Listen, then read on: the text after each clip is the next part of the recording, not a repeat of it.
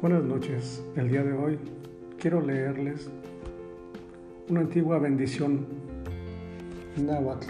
Dice lo siguiente. Yo libero a mis padres de la sensación de que han fallado conmigo. Yo libero a mis hijos de la necesidad de traer orgullo para mí. Que puedan escribir sus propios caminos de acuerdo con sus corazones, que susurran todo el tiempo en sus oídos. Yo libero a mi pareja de la obligación de completarme. No me falta nada. Aprendo con todos los seres todo el tiempo. Agradezco a mis abuelos y antepasados que se reunieron para que hoy respire la vida.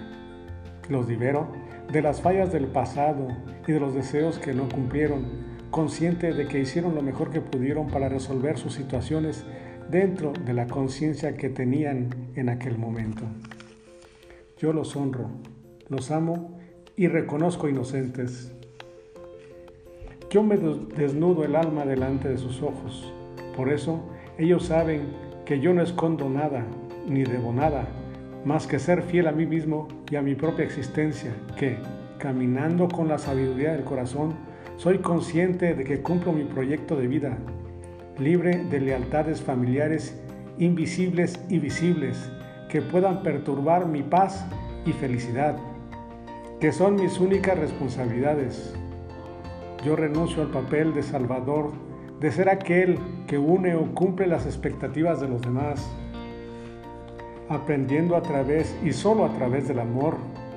Bendigo mi esencia, mi manera de expresar, aunque alguien no me pueda entender. Yo me entiendo a mí mismo, porque solo yo viví y experimenté mi historia, porque me conozco, sé quién soy, lo que siento, lo que hago y por qué lo hago.